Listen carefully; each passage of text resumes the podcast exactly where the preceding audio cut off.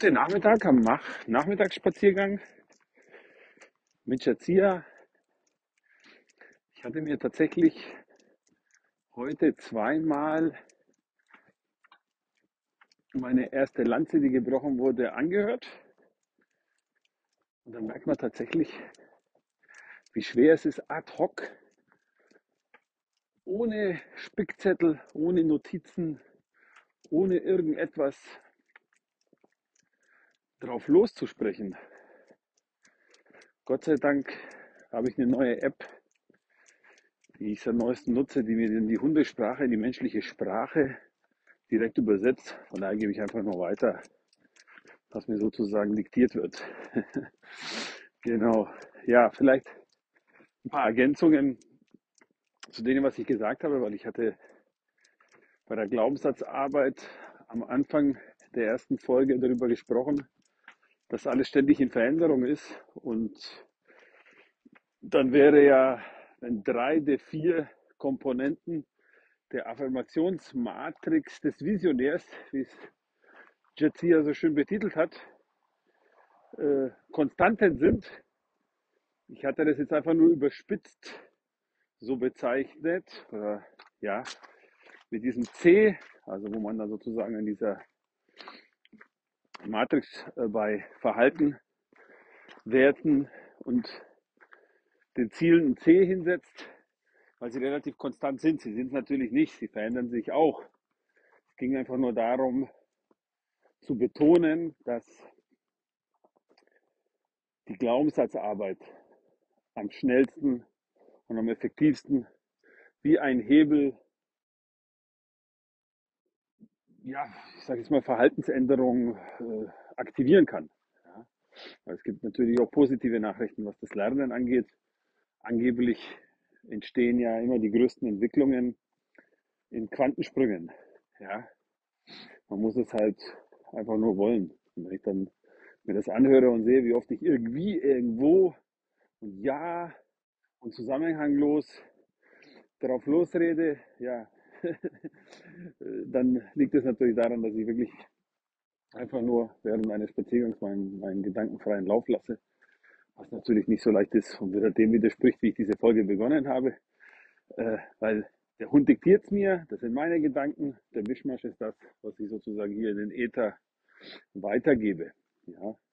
Also wofür würde ich jetzt die zweite gerne äh, sozusagen die Lanze brechen und das ist die Verpflichtung zum lebenslangen äh, Lernen, was, was auch ganz gut, wunderbar reinpasst in das, was ich äh, schon auch in der ersten Folge gesagt habe. Und das ist, dass man, dass man bewusst sich Ziele setzt, die einem ja, mit seinen Werten in Einklang sind, sein Verhalten ja, selber in irgendeiner Form, sei es mit Tagebüchern, aber sei es auch mit Stimmungen, dass man das ganz gut analysieren kann und selbstverständlich, dass man seine Glaubenssätze analysiert. Aber das bedeutet natürlich, wenn man sich so ein Wissen aneignet, dass man irgendwie, da ist schon wieder das irgendwie, irgendwo, irgendwann, ja, das wunderbare Lied von Nena, sich zur, ja, zur Weiterbildung verpflichtet. Es ist der einzige Weg, wenn man immer wieder etwas Neues probiert, immer wieder was Neues versucht. Ja, also ich kann mich erinnern, dass mal einer meiner Lieblingsdirigenten, das ist der große rumänische Dirigent Celibi Dache. Irgendwie gefällt er mir am besten, weil er genau in dem Rhythmus und Tempo diejenigen klassischen Stücke, die mir am besten gefallen, weitergibt. Er hat zum Beispiel gesagt, wenn Sie jetzt in der Badewanne äh, oder beim tagtäglichen Duschen singen, dann ist das ein kreativer Akt. Da machen Sie was in dem Moment. Das schaffen Sie in dem Moment. Sie tun das. Also das macht natürlich glücklich. Ja? Genau. Aber ja, die meisten Menschen, glaube ich, wissen das nicht. Oder ein Rezept pro Woche neues kochen. Ja? Das ist ein kreativer Akt, weil wir die meisten Menschen wissen, ist die wichtigste Zutat beim Kochen die Liebe. Und wenn man die dann hat, dann ja, fällt es gut aus. Ist der Koch traurig oder verliebt, wird's nix. Ne? Von daher, ja, wollte ich aber dennoch erstmal zunächst die vier verschiedenen Stufen der Lernkompetenz besprechen, die meiner Meinung nach auch vielen Leuten nicht bewusst ist. Ja, man sieht es einfach nicht. Und das ist äh, als erste Stufe, man sage ich mal, ja, sich treiben lässt, wie, wo einen die Wellen hinbringen. Man will zwar irgendwie aufs offene Meer, will in einen sicheren Hafen gelangen, wo nur der tolle Job oder der große Schatz auf einen wartet, ohne dass man dafür was tun muss, ohne dass man dafür lernen muss, wie man navigiert, wie man ein Schiff in Schuss hält. Ja, also das ist ja alles sehr, sehr komplex. Und vor allen Dingen, wenn dann die großen Wellengänge im Leben kommen, ja, dann ist es ja total vorbei. Aber die Wahrscheinlichkeit, dass so ein, so ein Schiff, ohne dass man da kompetent irgendetwas macht, ganz sicher im Hafen landet, Anker gesetzt, ja, dass man da sicher ansetzt, sozusagen da an der Wand, ist gar nicht so leicht, hatte ich mal beim Segeln auch gesehen, wenn es mal dann eng ist im Hafen, durchaus eine komplexe Angelegenheit. Genau, das ist keine so einfache Operation. Aber auf jeden Fall bin ich der Meinung, dass die meisten Menschen sich in der unbewussten Inkompetenz befinden. Das ist auf Deutsch gesagt, ich weiß, dass ich, ich weiß nicht, dass ich nichts weiß. Ja? Man lebt so vor sich hin, ja? macht das, was die anderen machen, wo man sich manchmal denkt, ja, es gibt es ja gar nicht. Also sehr gutes Beispiel war jemand, der, den kannte ich in meiner Heimatstadt in Nordkroatien, der hat wirklich jedes zweite, dritte Wort. Und wie viele Menschen, die vielleicht in Kontakt sind mit Jugos, sage ich mal, Serben, Kroaten, die, sage ich mal, auch Jugos, Kroaten oder Serben auch erleben, wenn sie mal wütend sind, dann merken die, ja, die fluchen natürlich irgendwo viele. Ne? Also wir sind ja die Weltmeister im Fluchen. Und bei dem war wirklich jedes dritte Wort, zweite Wort, war irgendwie, ja, obszön und, aber der hat es einfach nur so als, als Einleitungen, als Betonung hat er das benutzt und ein anderer, der, der, sag ich mal, überhaupt nicht flucht und in dem in seiner Nähe ist, der, der, der, der war da immer so schockiert. Ne? Ich meine, das darf man ja gar nicht ins Deutsche übersetzen. Ich kann mich noch mal erinnern, der Titanic gab es mal so einen Artikel, was wir vom Balkan lernen können. Ja, wir haben praktisch keine Fluchwörter. Ja, wir haben, wir haben nichts. Wir haben Scheiße, wir haben, ne, also ganz, ganz, ganz wenig. Ne? Was sagt der Deutsche, wenn er sich wirklich ärgert? Bei den Jugos vom Balkan ist immer, da kann es ficken plus Mama plus X. Und dieses X kann wirklich alles, alles sein. Also was ich sagen will ist, der hat das dann gar, er hat es gar nicht mehr gemerkt, dass er da die ganze Zeit flucht. Ja, so. Man weiß nicht, dass man nichts weiß. Man weiß nicht, wie, wie, wie, wie das funktioniert, äh, zu lernen. Man weiß nicht, wie das, wie das funktioniert, erfolgreich zu sein. Man weiß nicht, wie das funktioniert, eine, eine glückliche Beziehung zu führen. Ne? Also man hat keine, keine Techniken. Man ist in einem Streit. Beide haben vielleicht nur einen Hammer, ja, und sehen nur Nägel und hauen drauf. Ja? Also es gibt kein Konfliktmanagement, es gibt kein, äh, also diese Kompetenzen sind einfach nicht da. Es ist auch nicht der Wunsch da, irgendetwas zu ändern. Ja? Und ja, also im Prinzip, sehr gutes Beispiel ist, man, man ist einfach aggressiv im Verkehr, hupt jeden an, oh, weil es andere auch machen. Und ja, man merkt es eigentlich gar nicht mehr, dass man da aggressiv ist. Man will da nichts ändern. Man ist in der unbewussten Inkompetenz. Jetzt kommt natürlich die nächste Stufe. Und das ist, ja, es kommt mir im fortgeschrittenen Alter, je früher das passiert, desto besser. Ein äh, gutes Beispiel vielleicht noch für eine unbewusste Inkompetenz ist, ich habe mal eine Zeit lang getanzt und äh, ja, und dann kann man dann drei Schritte und tanzt dann gleich drauf los. Vielleicht wird man schon interpretieren und, und, und von außen her sieht das einfach auch scheiße aus. Ne? Wenn du dann drei, vier Moves drauf hast und dann geht's, gehst gleich auf die Fläche und, und legst los, hast noch nicht mal die drauf. Ich sage jetzt mal, ja, also erstmal noch nicht mal die Fundamente sind da und schon kommt die Interpretation. und man denkt, man ist gut. Ja. Von es gab mal auch so einen tollen Film, ist ja auch eine wahre Geschichte gewesen, mit Meryl Streep verfilmt. die hat äh, als eine sehr bekannte Dame, die, die war reich und ihr, ihr Mann hat das alles finanziert, die hat tatsächlich die Carnegie Hall ausgefüllt und alle ihre Freunde äh, eingeladen und das beste Publikum, ich glaube sogar, das war New York, Carnegie Hall ist in New York, genau, hatte sich den besten Gesangstrainer geholt und alle haben ihr dauernd gesagt, wie gut sie ist. das ist wirklich eine wahre Begebenheit. Ja, wie toll sie singt und, und, und, und die, ja, die ist dann natürlich weiter vorangegangen. Ne? Also die, die hat nicht gemerkt, wie beschissen sie singt. Ja? Und die hat dann wirklich gesungen und während des Auftritts kamen dann schon die ersten Lacher und alle haben irgendwo laut gelacht. Also das ist äh, vielleicht das extremste Beispiel eines Menschen, der da wirklich vor Publikum geht und selber nicht merkt, dass er total schief singt und es überhaupt gar nicht kann. Ne? Aber wir Menschen mögen ja das. Gibt ja heutzutage die, diese diversen Shows, wo Leute, die noch nie etwas geleistet haben, denken, dass man sofort erfolgreich ist aufgrund eines Talents. Dabei sagt jeder, ja, aus Erfahrung oder auch Trainer, egal in welchem Bereich sie Trainer sind, 1% Talent, 99% Arbeit. Das heißt, Arbeit wird immer, aber wenn man die 1% nicht hat, kann man es halt nicht werden. Ein Djokovic kann nicht der beste Tennisspieler der Welt werden, wenn er diese 1% nicht hat. Aber bei ihm sieht man, was Arbeit bedeutet. Und auch bei vielen, vielen, vielen, vielen anderen, die es wirklich, wirklich, wirklich wollen. Und ja, dieses Wollen ist wichtiger als das Talent, aber man muss diese 1% haben. Genau. Das hat man sicherlich auch schon mal irgendwo gelesen. Also, extremes Beispiel. Kann ich singen, tritt auf. Keiner traut sich, die, die brutale Wahrheit auszusprechen. Bewusste Inkompetenz ist, da wird es ein bisschen schwierig. Vor allem Dingen auch schmerzhaft, wenn einem klar wird, ich habe gar keine Ahnung äh, von einer Beziehung. Ich habe gar keine Ahnung, wie ich in Konflikten reagieren soll. Einfach draufhauen, ja, entweder man merkt es im Leben oder auch nicht. Ja. Also mein schönes Beispiel war, ich hatte einmal tatsächlich auch als Angestellter gearbeitet.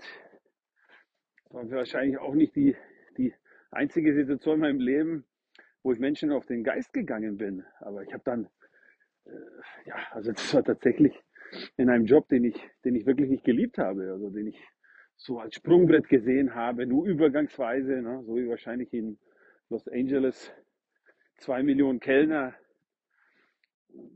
sage ich mal, immer jedem Menschen, den sie vielleicht dann auch bedienen, mit den Freunden, sogenannten Freunden, mit denen sie zusammen sind, dann sagen, das ist nur übergangsweise, bis ich, bis ich als Schauspieler durchstarte. ja, also es ist eine sehr, sehr, aber das Beispiel, was ich sagen wollte, als ich in dieser Firma war, ist, ähm, ich habe da die Leute zugelabert, zugetextet, wie ich es oftmals in meinem Leben gemacht habe. Mit Dingen, die sie nicht interessiert haben. Über mein, was, was ich vorhabe, was ich machen will. Und äh, da habe ich also selber gar nicht gemerkt, wie negativ ich war. Aber was dann passiert ist, auch in der Mittagspause, dann waren dann immer weniger Leute dann in der Mittagspause da irgendwo da oder haben die verschoben oder sind woanders hingegangen. Und ich sitze dann da mehr oder weniger alleine, also ist überspitzt, in der Mittagspause, in dem Raum, in dem Pausenraum. Und dann wird es mir schlagartig klar und denke so, wo sind denn die ganzen Arschlöcher? Und dann schaust du da kommt dann äh, auch so eine andere rein, mit der ich mich noch ganz gut verstanden habe, die, die wahrscheinlich auch nicht mehr länger geblieben ist. Ich habe jetzt auch kurz danach aufgehört. Dann, wo sind denn alle? Und dann wurde es mir dann schlagartig klar. Aha, alles klar. das Arschloch bist du. Ja? Also, das sind diese schmerzhaften Momente, wo einem vielleicht irgendwo irgendwann im Leben klar wird, bewusst, dass man, dass man inkompetent ist, sozial inkompetent ist in diesem speziellen Aspekt, was sicherlich nie jetzt bei mir persönlich eine Stärke von mir werden wird. Ja, da bin ich einfach, einfach eher der Einzelgänger-Typ, muss ich das einfach eingestehen, dass man jetzt nicht dieser, dieser Teamplayer ist, vor allem nicht konstanten Teamplayer ist. Und das ist dann da, wo so eine Entwicklung aus meiner Sicht stattfinden kann, was tut mir gut, mit welchen Menschen möchte ich zusammenarbeiten, welche Werte sollen diese Menschen haben, etc. etc. Auf, speziell auf mich bezogen. Also bewusste Inkompetenz, dass einem klar wird, puh, die Schritte habe ich jetzt noch nicht drauf. Ich halte den Fuß hier nicht richtig. Ich kann keinen Ball fangen beim Basketballspielen. Ja? Äh, das merkt man natürlich, wenn man die bewusste Inkompetenz wird natürlich eigentlich schmerzhaft klar, wenn man jemanden dann sieht, der, der das, was man können will, kann. Ja? Und dann kommen natürlich wieder auch die Glaubenssätze ins Spiel, ja, der macht das seit zehn Jahren, da komme ich auch irgendwo hin. Und ja, aber auf jeden Fall die bewusste Inkompetenz sehr, sehr schmerzhaft. Wenn einem klar wird, uff, scheiße, da muss ich jetzt wirklich noch sehr, sehr viel Arbeit reinstecken.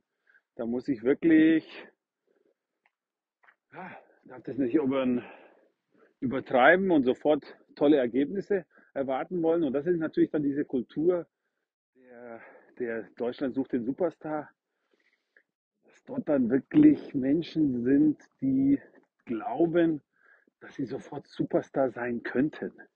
Das geht nicht von heute auf morgen. Michael Jackson hat mit fünf oder sechs Jahren schon getanzt.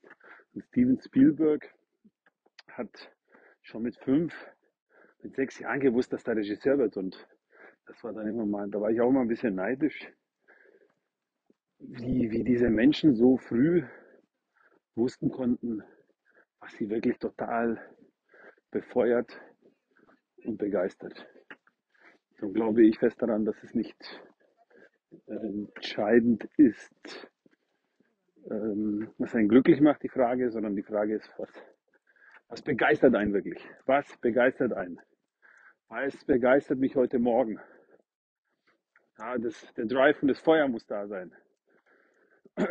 genau, bewusste Inkompetenz. Sprung zu bewusster Kompetenz.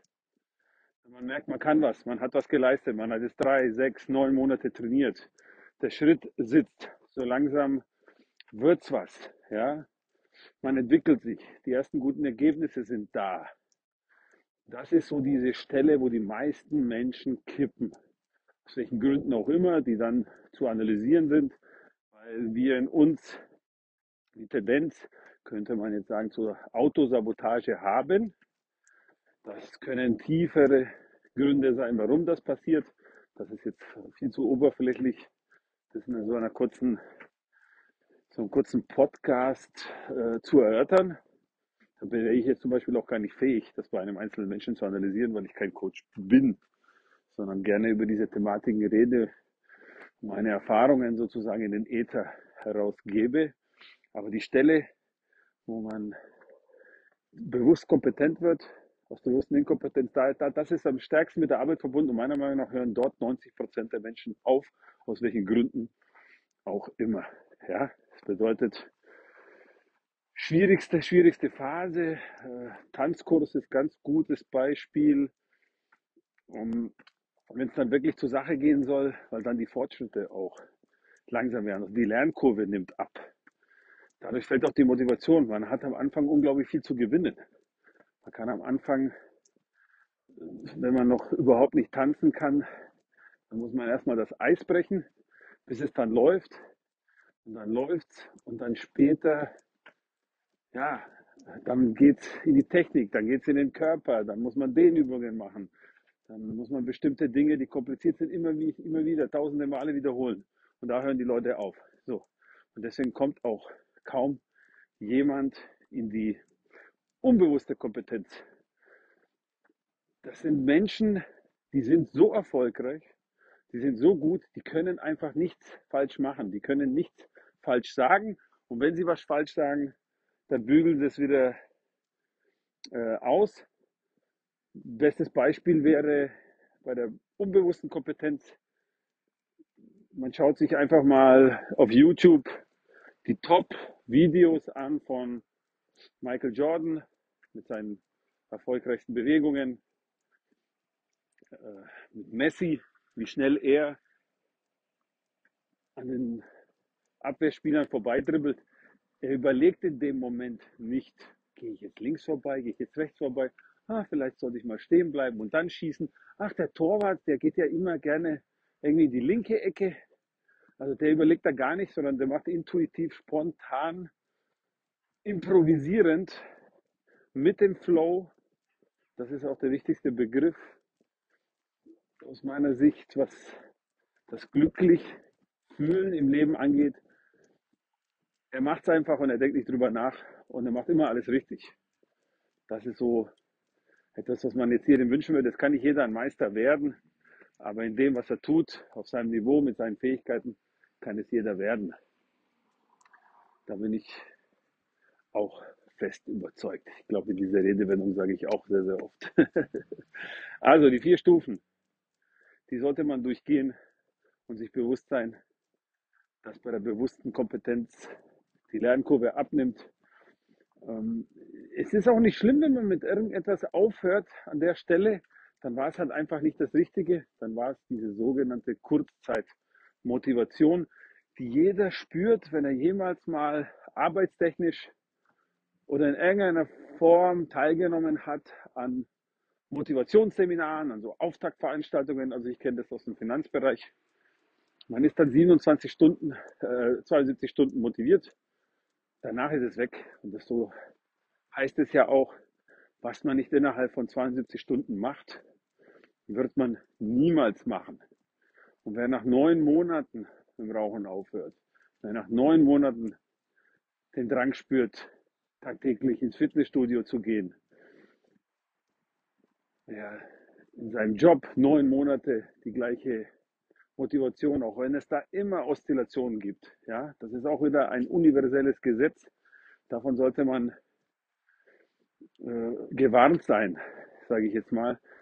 Natürlich gibt es Kurven. Das Pendel schwenkt immer so wie, wie es von der Motivation, die totale krasse Motivation. Ich kann es kaum erwarten, dass ich morgens aufstehe, um den Kunden anzurufen, das zu erledigen, die Arbeit zu machen. Ja. Aber dafür gibt es äh, dann schwingt es natürlich irgendwann auf die andere Seite. Das ist ganz normal, das ist menschlich. Gerade deswegen sollte man sich mit Dingen beschäftigen, die man liebt, die einen anmachen, die einen begeistern, weil man dann die Dinge macht an einem Tag, an dem man krank ist, an dem man sich nicht so gut fühlt. Das ist das Entscheidende.